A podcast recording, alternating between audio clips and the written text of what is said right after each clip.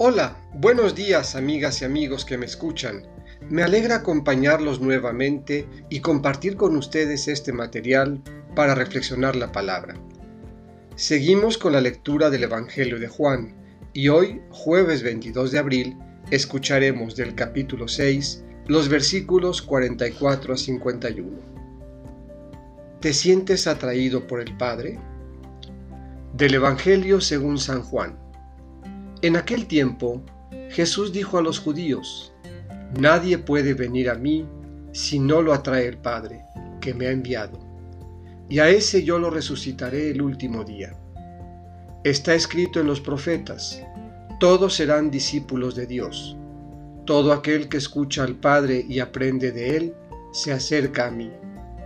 No es que alguien haya visto al Padre, fuera de aquel que procede de Dios ese sí ha visto al Padre.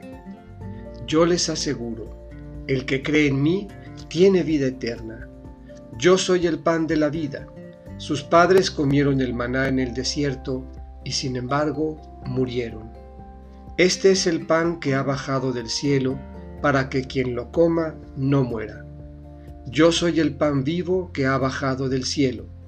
El que coma de este pan vivirá para siempre y el pan que yo les voy a dar es mi carne para que el mundo tenga vida. Esta es palabra del Señor. Escuchar al Padre y aprender de Él. Deja que Él te instruya, como a los profetas. Confía en su promesa.